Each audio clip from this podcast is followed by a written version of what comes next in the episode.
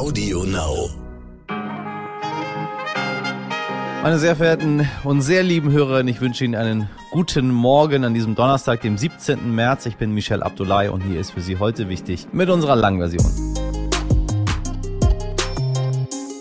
Hilfe von überall. Jede Unternehmerin möchte nun am liebsten selbst in den Krieg in der Ukraine eingreifen. Oder ist das alles nur scheinheilig und die blau-gelben Flaggen sind eher billiges Marketing? Selbst in Bars stehen mittlerweile Spardosen für Spendenaktionen. Unternehmen werden immer politischer und das birgt sogar Gefahren, wie mein heutiger Gesprächspartner sagt. Gleich spreche ich mit dem Wirtschaftsethiker Professor Dr. Markus Scholz über die Verantwortung von UnternehmerInnen und was gerade auch Russlands Krieg verändert hat. Habe wieder mal viel gelernt bei dem Gespräch, möchte ich Ihnen sehr ans Herz legen.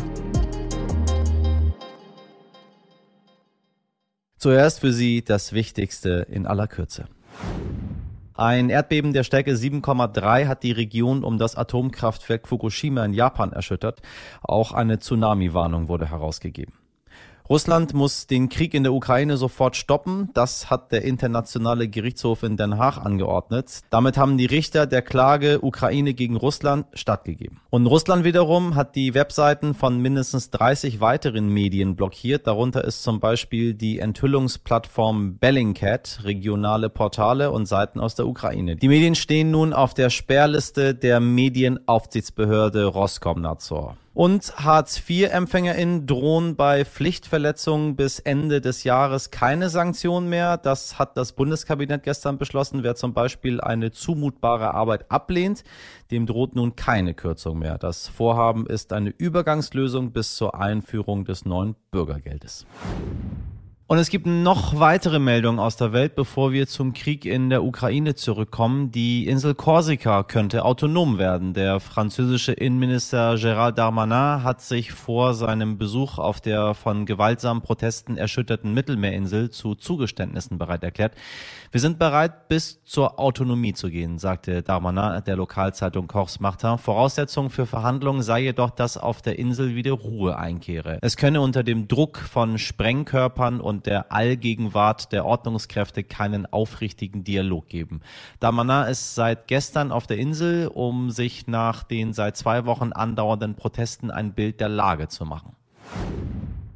ViertklässlerInnen sind während der Corona-Pandemie beim Lesen deutlich zurückgefallen. Das zeigt eine repräsentative Studie des Instituts für Schulentwicklungsforschung der Universität Dortmund. Unter den fast 4300 getesteten GrundschülerInnen hatten Kinder im letzten Jahr, also nach gut einem Jahr pandemiebedingter Einschränkungen, eine substanziell geringere Lesekompetenz als ViertklässlerInnen im Jahre 2016. Im Durchschnitt fehlt ihnen ein halbes Schuljahr. Sozial benachteiligte Schüler seien besonders stark zurückgefallen.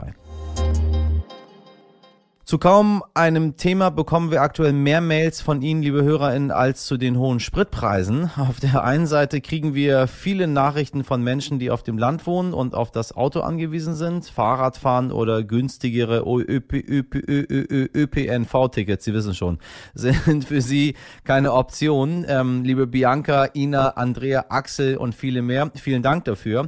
Dagegen stehen etwa unsere StammhörerInnen Anke und Bärbel. Sie sagen, jeder, der finanziell dazu in der Lage ist, sollte angesichts größerer Krisen seinen Beitrag in der derzeitigen Situation leisten und die höheren Preise eben bezahlen. Hm. Wir sollten den Boykott von russischem Gas und Öl mittragen und aufhören zu jammern. Nach dem Motto, was lassen wir uns unsere Werte kosten? Christian Lindner will die Lager jetzt ja befriedigen, indem er vorhat, einen Tankbonus auszuzahlen. Allerdings ist der gar nicht so einfach umzusetzen und vielleicht ist ein solcher Tankbonus auch überhaupt nicht sinnvoll. Mein Kollege, der Wirtschaftsredakteur Lorenz Wolf Döttinchem, räumt jetzt mal auf mit Mythen und erklärt uns die Lage. Lieber Lorenz, Christian Lindner möchte die Autofahrer an der Zapfsäule mit einem Rabatt entlassen. Was hältst du von dieser Idee? Das ist eine absolute Schnapsidee. Das ist purer Populismus. Ich glaube, Lindner kommt mit dieser Idee nur deswegen, weil in den nächsten Monaten drei Landtagswahlen anstehen im äh, Saarland, in Nordrhein-Westfalen und in Schleswig-Holstein. Und in zwei dieser Länder regiert die FDP mit und er will offenbar krampfhaft an dieser Regierungsbeteiligung festhalten. Ich kann mir das nur so erklären. Was spricht denn gegen so einen Bonus? Ein Tankbonus oder ein allgemeiner Tankrabatt ist überhaupt nicht zielgenau. Der hilft allen, unabhängig davon, warum sie eigentlich da Auto fahren. Ob sie in die Disco fahren oder zur Arbeit. Ob sie arm sind oder reich. Dazu muss man wahrscheinlich sagen, die Armen haben wahrscheinlich eh kein Auto und deswegen profitieren die überhaupt gar nicht von so einem Tankbonus. Das heißt also, wenn man Leuten, die durch hohe Spritpreise getroffen sind, helfen will, dann doch bitte gezielt. Also, wenn Leute beruflich ein Auto benutzen müssen, dann kann man die Pendlerpauschale erhöhen. Oder man kann immer eine ganz allgemeine Ausgleichszahlung an ähm, Geringverdiener leisten. Würde denn dieser Bonus bei den Leuten auch wirklich ankommen? Ich habe da ganz große Zweifel. Am Ende landet das Geld zu einem großen Teil in den Taschen der Mineralölindustrie. So war es jedenfalls bei der befristeten Mehrwertsteuersenkung schon mal gewesen. Ähm, die Preise an den Tankstellen sind viel stärker gestiegen als die Ölpreise. Und als die Ölpreise jetzt gesunken sind, sind die Preise an den Tankstellen viel langsamer gesunken. Es spricht ganz viel dafür, dass hier die Mineralölwirtschaft extra Kasse macht. Und mit der Mineralölwirtschaft meine ich nicht den Tankstellenpächter. Der Tankstellenpächter, der verdient das Geld, indem er uns ein Brötchen und einen Kaffee verkauft. Der kriegt einen festen Centbetrag pro Liter. Nein, ich meine die Mineralölkonzerne, die die Preise zentral festlegen und die zum Teil ja das Benzin und Öl, was sie jetzt haben, noch günstig eingekauft haben, aber jetzt akut teuer verkaufen. Das ist eigentlich ein Fall für das Kartellamt. Und da sollte mal Herr Lindner sich zu Wort melden als Liberaler, dass das Kartellamt dafür sorgt, dass hier der Wettbewerb eingehalten wird und dass nicht einzelne Partner am Markt sozusagen hier über Gebühr zulangen können. Ist der Staat nicht ein großer Profiteur der hohen Spritpreise? Es stimmt gar nicht, dass der Staat an den hohen Spritpreisen so viel verdient. Die Mineralölsteuer ist fix, das ist in Cent festgelegt. Mehreinnahmen gibt es tatsächlich über die Mehrwertsteuer. Das ist richtig. Also wenn man, wenn es zwei Euro kostet und 19 Prozent davon ist natürlich mehr von zwei Euro, als wenn der Sprit bei 1,60 ist. Aber man muss ja insgesamt die Staatseinnahmen betrachten. Wir als Bürger und Verbraucher können jeden Euro nur einmal ausgeben. Wenn wir jetzt mehr für Sprit zahlen, dann sparen wir an anderen Ausgaben. Also wir gehen vielleicht einmal weniger aus oder äh, verzichten auf eine teure Flasche Wein oder ähnliches. Dann hat der Staat an entsprechender Stelle Mindereinnahmen. Nur wenn tatsächlich jetzt wir alle unsere Sparkonten plündern würden, um, um die Tankstelle zu bezahlen, dann würden, würde der Konsum wirklich steigen und es gäbe deutliche Mehreinnahmen bei der Mehrwertsteuer. Das sehe ich nicht, das halte ich für vollkommen äh, unwahrscheinlich. Wir müssen auch sehen, dass der Preis in unserer Marktwirtschaft eine wichtige Funktion hat, wenn er nicht missbräuchlich ist. Er zeigt halt Knappheiten an, er zeigt Veränderungen an. Und wir haben es hier ja, sag ich mal, mit einem massiven Schock zu tun, weil plötzlich die Frage ist, was für ein verlässlicher Partner ist Russland? Kann man von denen überhaupt noch was beziehen? Muss nicht die Energieversorgung anders geregelt werden? Das zeigen hohe Preise an und das löst Anpassung aus. Und das soll ja auch Anpassung auslösen. Wir müssen weniger Auto fahren. Wir müssen langsamer fahren, uns kleinere Autos kaufen, E-Autos kaufen, die Heizung runterregeln, die alte Ölheizung durch eine Wärmepumpe ersetzen. All dieses werden wir tun, wenn Energie teuer ist. Ähm, und das ist ja auch aus Klimaschutzgründen sinnvoll, dass wir das tun, aber es ist eben auch sinnvoll, wenn ein Produkt so viel teurer wird, dass wir uns daran anpassen. Das kann man nicht wegsubventionieren. Wenn das missbräuchlich ausgenutzt wird, dann muss das Kartellamt einschreiten. Aber wenn es tatsächlich eine echte Veränderung ist und viel deutet darauf hin, dann müssen wir mit diesen höheren Preisen zu leben lernen. Und wenn wir das durch irgendwelche Subventionen versuchen zu verhindern, dann schieben wir das nur auf in die, ähm, in die Zukunft. Das heißt, Autofahren wird einfach teurer ab sofort. Ich kann auch dieses Argument nicht mehr hören, dass der Spritpreis äh, so hoch sei wie noch nie zuvor. Es mag sein, dass er in Euro und Cent gerade einen Rekord erreicht. Aber das, da vergleichen wir doch Äpfel mit, ähm, mit Birnen. Es kommt doch darauf an, wie viel kann ich mir für mein Einkommen leisten. Und wer in den 80er Jahren äh, normal verdient hat, der hat an der Tankstelle einen größeren Teil seines Einkommens gelassen als heute. Es gibt ja eine allgemeine äh, Preisentwicklung und es gibt eine Lohnentwicklung und der Anteil unseres Einkommens, den wir für Sprit ausgegeben haben, ist jedenfalls nicht gestiegen. Und wir wissen auch nicht, ob jetzt diese ganze Entwicklung ähm, äh, überhaupt von, ähm, von Dauer ist. Es kann ja durchaus sein, dass es nach ein paar Wochen oder Monaten ähm, geregelt ist und äh, eine neue Subvention, die wir einführen, bleibt dann aber womöglich länger. Also ich kann nur sagen, keine Panik, kein Populismus, jetzt einfach mal die Zähne zusammenbeißen. Den Ukrainern geht es viel, viel schlechter als uns ähm, und jetzt hier nicht in äh, Benzinpanik machen. Der polnische Vorschlag für eine NATO-Friedensmission in der Ukraine stößt im Bündnis auf Skepsis. Eine Friedensmission ist schwierig, solange der Krieg noch anhält, sagte die niederländische Verteidigungsministerin Kaiser Ollongren am Rande eines Treffens der NATO-Verteidigungsministerin in Brüssel. Frühestens, wenn es einen Waffenstillstand gebe und Russland seine Truppen abgezogen habe, könne die NATO über solche Pläne reden.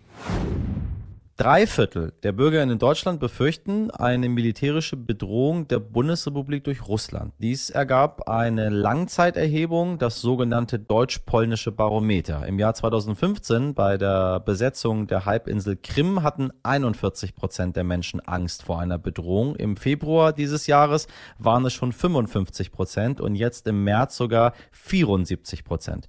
Bei unseren polnischen Nachbarn sind die Werte noch etwas höher. Für die Rep repräsentative Befragungen wurden in Deutschland und Polen jeweils 1000 BürgerInnen interviewt.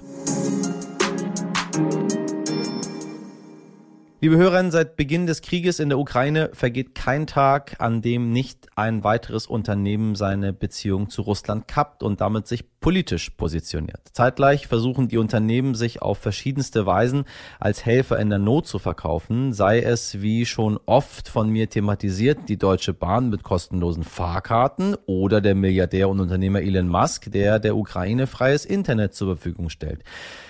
Doch wie ist dieses Verhalten von Unternehmen moralisch überhaupt zu bewerten und wie glaubwürdig ist das am Ende alles? Mein heutiger Gast beschäftigt sich schon lange mit dem politischen Handeln von Unternehmen und dessen Auswirkungen. Er sagt dazu, dass Unternehmen politisch Verantwortung übernehmen, aber dass dieses politische Handeln auch gewisse Gefahren mit sich bringen kann. Was das für Gefahren sind und wo dieses neu erstarkte Bewusstsein der Unternehmen für Verantwortung auf einmal herkommt und wieso es das das nicht schon bei anderen Konflikten gab, bespreche ich jetzt mit dem Wirtschaftsethiker Professor Dr. Markus Scholz. Herr Professor Scholz, ich grüße Sie. Ich grüße Sie, Herr Tulay. Seit der Invasion Russlands in die Ukraine positionieren sich ja immer mehr ja, globale Wirtschaftsunternehmen gegen Putin, gegen Russland und sagen wir mal auch solche, die sonst gar kein Problem hatten, so mit ethisch und moralisch, sage ich mal, eher schwierigen Partnern ähm, zusammenzuarbeiten. Und gleichzeitig nutzen die Unternehmen wie soll ich das sagen, den Flüchtlingsstrom, um sich ja so ein bisschen als Helfer zu inszenieren. Äh, treffe ich den Kern oder ist das Quatsch, was ich hier gerade erzähle? Ja, Sie treffen den Kern, ähm, aber vielleicht kann ich ja helfen, noch etwas zu systematisieren. Ähm, ich glaube, was wir im Moment äh, beobachten, ist ähm, eine politische Verantwortungsübernahme von Unternehmen. Das heißt, hier gibt es einen Krieg, den ersten großen Krieg äh, seit dem Zweiten Weltkrieg ähm, in Europa mit ähm, einem Aggressor, der gegen das Völkerrecht äh, verstößt ähm, und von der Politik mit äh, bisher nie dagewesenen Sanktionen belegt wird. Und hier verhalten sich Unternehmen auch, man könnte schon fast sagen, solidarisch mit diesen Sanktionen, einige zumindest, und verlassen das Land des Aggressors also eben Russland ähm, ebenso. Das heißt, hier handeln Unternehmen politisch. Was Sie weiterhin ansprechen, tun das Unternehmen, um ihre Reputation damit zu verbessern? Möglicherweise. Das müsste man von Unternehmen zu Unternehmen genauer anschauen. Umgekehrt kann man natürlich auch fragen, was ist mit den Unternehmen, die Russland nicht verlassen? Was treibt diese Unternehmen eigentlich an, in Russland zu bleiben? Also, wenn wir auf der einen Seite schauen, IKEA hat das Land verlassen, ähm, äh, Nestlé äh, ist immer noch in Russland aktiv. Also Billigregale kann man noch kaufen, da kann man nicht mehr kaufen. Äh, KitKat-Riegel äh, kann man noch essen. Was erhofft man sich als Unternehmen davon? Also ich meine, auf der einen Seite hat man natürlich Schaden dadurch, dass man, dass man geht äh, und keine Einnahmen mehr hat. Auf der anderen Seite erhofft man sich, ja was? Naja, zunächst kann man ja vielleicht fragen, ob es das moralisch Richtige ähm, ist, äh, Russland zu verlassen. Und ähm, ich hoffe doch, ähm, dass ja. sich ähm, einige Top-Manager, die diese Entscheidung treffen, äh, einfach auch diese Frage stellen. Äh, tue ich das moralisch Richtige? Und ähm, meiner Meinung nach, ja, sie tun das moralisch Richtige. Ähm, das politische Handeln von Unternehmen ist, vielleicht kommen wir noch später zu diesem Punkt, ähm, ist nicht ohne Probleme. Ist, einige sagen, ist, ist nicht legitim äh, im Fall äh, der russischen Invasion äh, in der Ukraine scheint es mir eindeutig zu sein, hier wird Völkerrecht ähm, verletzt. Ähm, das hat die Gesellschaft äh, für sich entschieden und Manager tun hier das, was angebracht ist, was moralisch richtig ist, ähm, nämlich Russland weiterhin zu schwächen und äh, das Land zu verlassen. Also ich hoffe, das ist eine Frage, eine Selbstbefragung nach Moral. Dann kann man natürlich weiter fragen, ist es reputationsstiftend, das ähm, Land zu verlassen? Und ähm, im Moment würde ich beobachten, ja, äh, das mag sich ähm, zukünftig aber ändern. Ähm, wir können uns schon auf eine Diskussion freuen, äh, was passieren wird, wenn Putin sagen wird, die Unternehmen, die das Land hier verlassen haben, die entsprechenden Produktionsstätten werden verstaatlicht. Ähm, ich glaube, dann haben wir eine neue Diskussion. Und ich glaube, dann wird so eine Entscheidung auch zunehmend unpopulärer. Das heißt aber nicht, dass sie deshalb äh, falsch wird, äh, moralisch falsch wird. Diese ganzen Fragen, um ehrlich zu sein, stellen sich jetzt gerade insbesondere deshalb, weil wir ja auf der ganzen Welt mit sehr vielen äh, Aggressoren, Diktatoren, Autokraten, äh, kriegerischen und, und, und anderen Konflikten zu tun haben. Und dort sieht man irgendwie nicht so die Grenze. Also nehmen wir mal Libyen, nennen wir mal China. Und mit denen über Jahrzehnte hinweg von all diesen Firmen, die wir jetzt auch mal so ganz kurz genannt haben, weiterhin Geschäfte gemacht werden. Wieso zieht man bei Russland jetzt diese Grenze? Das ist ja überhaupt der Hintergrund dazu. Ich, ich, ich finde das ja großartig, was dort passiert. Ich frage mich nur, wo wart ihr bei all den anderen Konflikten in der Welt, die wir tagtäglich erleben? Das ist eine gute Frage und äh, wenn ich mir eine Headline aussuchen äh, könnte, dann würde ich diese auch wählen. Wo wart ihr äh, in den letzten 15, 20 Jahren? Äh, wo wart ihr, wenn es um Saudi-Arabien ging, wenn es äh, um Libyen ging, äh, wenn es um die Produktion in China geht? was ist mit den Menschenrechtsverletzungen, die regelmäßig in Xinjiang ähm, stattfinden? Ja, natürlich muss man sich das fragen. Ich glaube, Russland, ähm, der Krieg, den Russland begonnen hat, die Invasion in der Ukraine, ähm, bringt hier einfach gerade ganz viel zur Oberfläche ist, wie ein, ein Brennglas. Ähm, und die Reaktionen der Unternehmen beobachte ich als, äh, als hilflos äh, mitunter. Aber das sehen wir ja äh, an verschiedenen Stellen. Also auch die deutsche Außenpolitik war in den letzten Dekaden, kann man sagen, ähm, ja nicht besonders ambitioniert. Inzwischen ähm, einigt man sich in Europa gemeinsam auf Sanktionen. Man ist bereit, in Militär zu, also in Sicherheit zu investieren und so weiter. Und ich glaube, bei Unternehmen passiert so etwas auch. Aber natürlich, ähm, die Unternehmen, die ähm, jetzt sagen, nein, wir können nicht mit einem, äh, wir können nicht in einem Land aktiv sein, das einen Krieg beginnt, äh, systematisch Menschenrechte verletzt, Völkerrecht verletzt. Ähm, äh, das ist keine konsistente Strategie. Ähm, wir haben sowas äh, beobachten können vor einigen Wochen erst ähm, bei, äh, anlässlich der Olympischen Spiele. Äh, Coca-Cola beispielsweise ist ein Unternehmen, was sich in Amerika ganz stark engagiert für Menschenrechte, konkret für Black Lives Matter. Richtig. und gleichzeitig ist es ist Hauptsponsor äh, geblieben in einem äh, Regime, also in China, äh, das äh, systematisch Menschenrechte verletzt und hat keinen Piep dazu gesagt. Also es ist eine inkonsistente äh, Strategie und ich glaube, die wird jetzt auch sichtbar. Sie sagten vorhin, wir müssen einmal darüber reden, was das mit dieser Einflussnahme auf Politik und auf Konflikte in der Welt überhaupt mit den Unternehmen macht. Ich habe so ein bisschen raushören können, dass das gar nicht so eine Selbstverständlichkeit ist oder sein sollte, dass Unternehmen durch internationale Konflikte auf die Politik Einfluss nehmen? Ja, ich, hier weiß ich nicht, ob sie konkret auf die Politik Einfluss nehmen. Sie, sie agieren jedenfalls ähm, politisch. Ja. Und ähm, wir können das ja versuchen an ähm, Phänomenen aufzumachen. Also bekannt geworden ist ja das Engagement von ähm, Elon Musk, also den Tesla-Gründer und SpaceX-Gründer, ähm, reichster Mann der Welt, ähm, der auf eine Twitter-Botschaft eines äh, ukrainischen äh, Ministers ähm, äh, positiv geantwortet hat, als dieser ukrainische Minister äh, nach ähm, dem Spacelink, also dem Internet, das ähm, äh, Elon Musk-Firma zur Verfügung stellte, positiv geantwortet hat, gesagt, ja, äh, wir stellen hier etwas zur Verfügung und, und tun das. das kann man sich ja schon fragen, soll ein Unternehmen Unternehmen das tun? Also soll ein Unternehmen hier aktiv quasi in einen Krieg eingreifen? Also die Frage ist, was das für eine Reaktion beispielsweise bei den Russen auslöst. Da wird Elon Musk hier wahrgenommen als etwas exzentrischer Milliardär, ähm, der keine Gelegenheit auslässt, in den Medien bekannter zu werden? Ähm, oder ist das hier politisches Engagement, was möglicherweise von der russischen Seite auch als Aggression wahrgenommen werden kann? Also ist das nicht möglicherweise sogar gefährlich? Ähm, also sozusagen das eine Extrem des politischen Engagements. Und gleichzeitig kann man natürlich fragen, ob das politische Engagement von Unternehmen ähm, nicht weitere Gefahren birgt äh, in Hinsicht ähm, der Legitimität dieses Handelns. Also Beispiel, ähm, wir freuen uns äh, oder wir sind vielleicht überwiegend damit einverstanden, dass es moralisch geboten ist, dass sich diese Unternehmen aus Russland zurückziehen. Ähm, äh, wir sind damit einverstanden, dass Unternehmen ähm, sich für Diversität einsetzen, für Black Lives Matters und so weiter. Und gleichzeitig könnten Unternehmen sich auch für ganz andere Themen einsetzen. Also ähm, die könnten sich gegen LGBTQI-Rechte einsetzen, sie könnten homophob ag äh, agieren, sie könnten antisemitisch agieren und so weiter. Ja, und die ja. Frage ist, ähm, wie kriegt man äh, diese Genie dann wieder ähm, in die Flasche zurück? Also ähm, wer kontrolliert äh, das politische Verhalten von Unternehmen? Und gerade wenn wir anschauen, wie viel, wenn man so ausdrücken möchte, äh, wie viel Kapital akkumuliert ähm, äh, wurde, also wie groß Unternehmen wie äh, Google, ähm, Apple, Microsoft, ähm, äh, letztendlich auch, auch ähm, Palantir oder die, die Musk-Unternehmen geworden sind und wie stark dort äh, politische Macht eigentlich gebündelt ist, jetzt schon gebündelt ist. Wie kann die kontrolliert werden?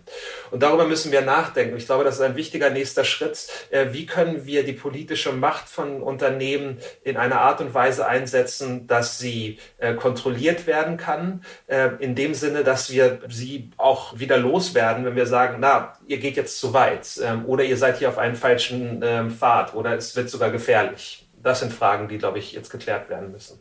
Zum einen, wie machen wir das? Zum anderen, warum ist das notwendig? Da wir ja in unserer Demokratie, in unserer freien Welt, in unserer freien Marktwirtschaft ja sagen, naja, jeder soll eigentlich, wenn er sich an Recht und Ordnung hält, tun und lassen können, was er oder sie möchte.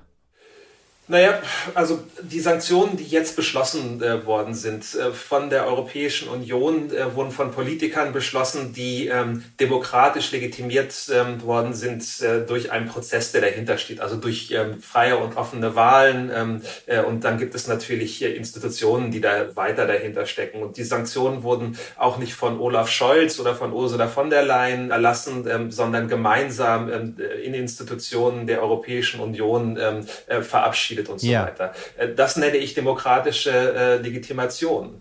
Das ist die Art und Weise, wie unsere demokratisch legitimierten Führer und Führerinnen ähm, versuchen, ähm, den äh, Krieg in der Ukraine zu beenden.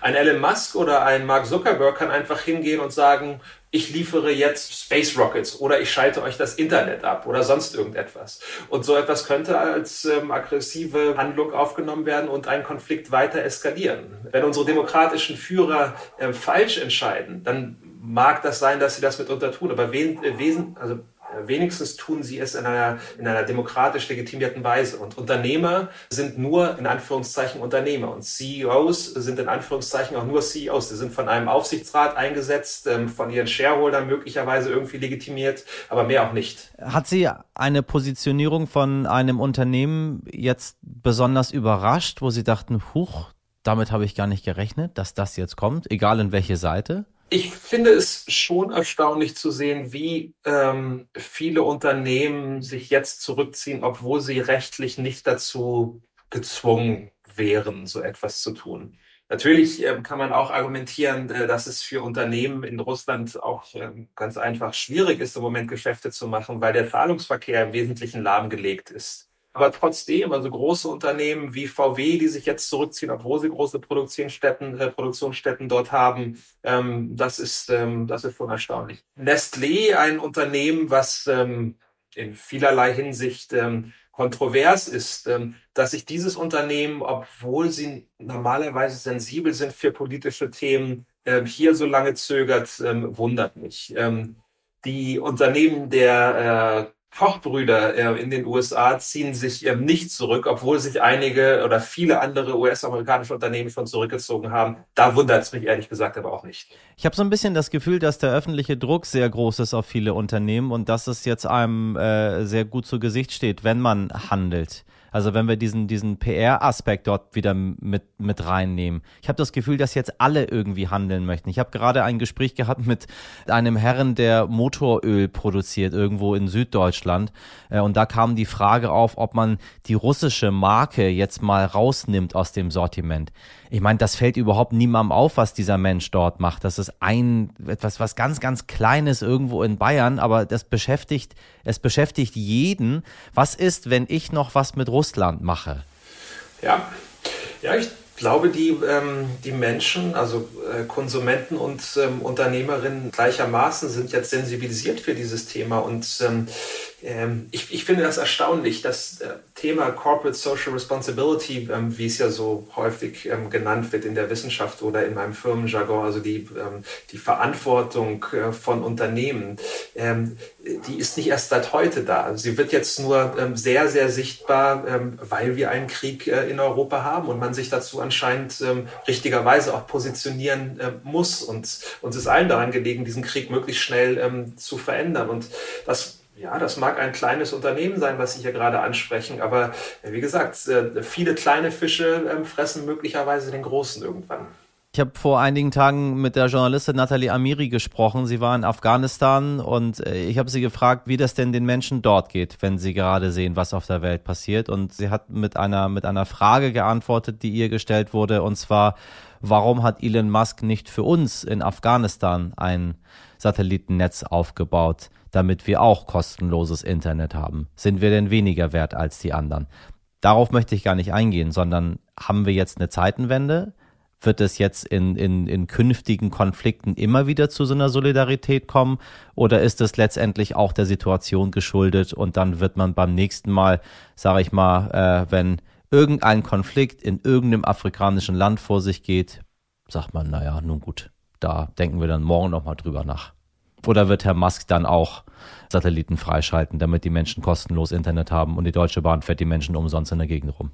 Also wie Elon Musk darauf reagieren kann, äh, kann ich natürlich nicht beantworten. Äh, mitunter ist sein Verhalten ja auch äh, durchaus eklektisch. Ähm, ich glaube, was wir ähm, sehen, ist vielleicht nicht eine Zeitenwende, ähm, aber dieses jetzt offene politische Engagement von Unternehmen, das Verständnis, dass wir anders als vor 20 Jahren unsere Handlungen als Unternehmen, als Managerinnen und Manager, als Unternehmer und Unternehmerinnen rechtfertigen müssen gegenüber der Gesellschaft, dass wir dazu aktiv aufgefordert sind, dass wir das in diesem äh, Krieg auch getan haben. Ich glaube, das wird sich fortsetzen ich, auch hier nochmal äh, die Metapher zu benutzen, ich glaube, diesen Geist kriegt man nicht mehr in die, in die Flasche zurück. Wird das in jedem Konflikt so stark sein? Nochmal, um ähm, auf Ihr Beispiel zurückzukommen, wenn ähm, ähm, ich nenne das jetzt mal kleinere Konflikte, ähm, regionale Konflikte ähm, ausbrechen, wird sich jedes Unternehmen so stark positionieren, wie sie das vor dem Hintergrund des ja auch medial ähm, sehr stark ausgebeuteten Krieg in der Ukraine tun?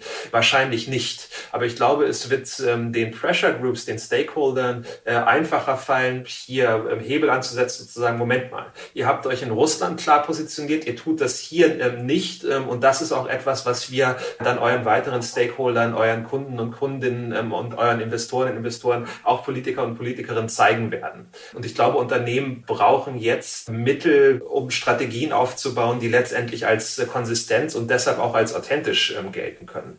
Weil ansonsten fällt man wahrscheinlich schnell dem Verdacht oder sonst wird schnell der Verdacht aufgestellt, dass es hier lediglich um, äh, um Reputationsspielchen ging mal abschließend gefragt, ich weiß, das ist nicht einfach, aber ist das jetzt gut, was gerade passiert mit der Solidarität oder ist das schlecht? Das ist gut.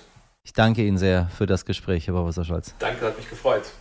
Noch eine Empfehlung dazu, wenn Sie mehr über die vielfältigen Auswirkungen des Kriegs erfahren wollen, dann empfehle ich Ihnen den heutigen Stern. Darin sprechen fünf Prominente offen über den Krieg. Zum Beispiel erzählt der Stardirigent Daniel Barenboim, wieso es der russischen Regierung in die Hände spielt, wenn man jetzt Stücke russischer Komponisten verbietet, wie es zum Beispiel in Polen der Fall ist. Oder der Philosoph Richard David Precht, der erzählt, wieso Mitgefühl mit den Menschen in der Ukraine und gleichzeitige Waffen Waffenlieferung in eben diesem Krieg sich vollkommen ausschließen. Sehr lesenswert. Einen Link dazu finden Sie in der Folgenbeschreibung.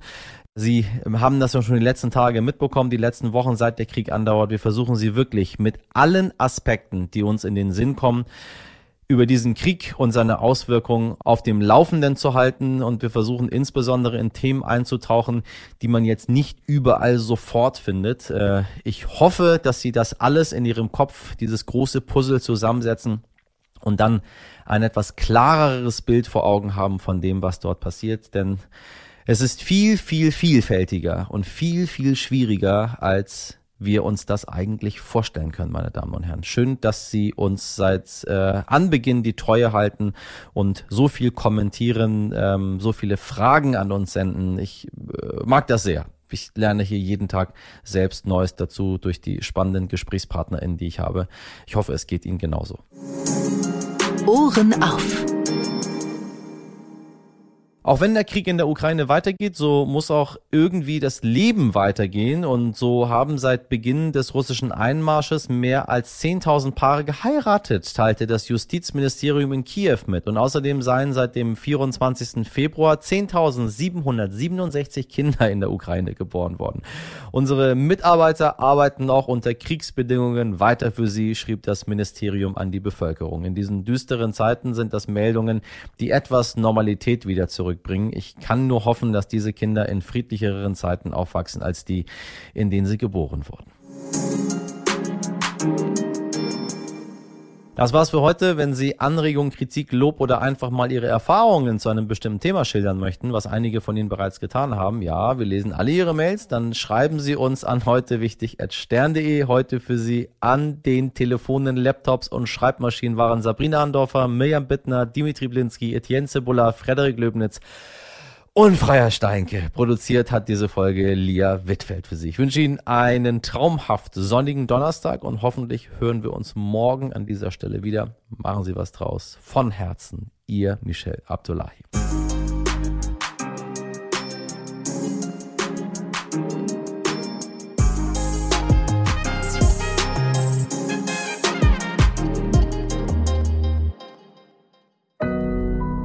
Audio Now.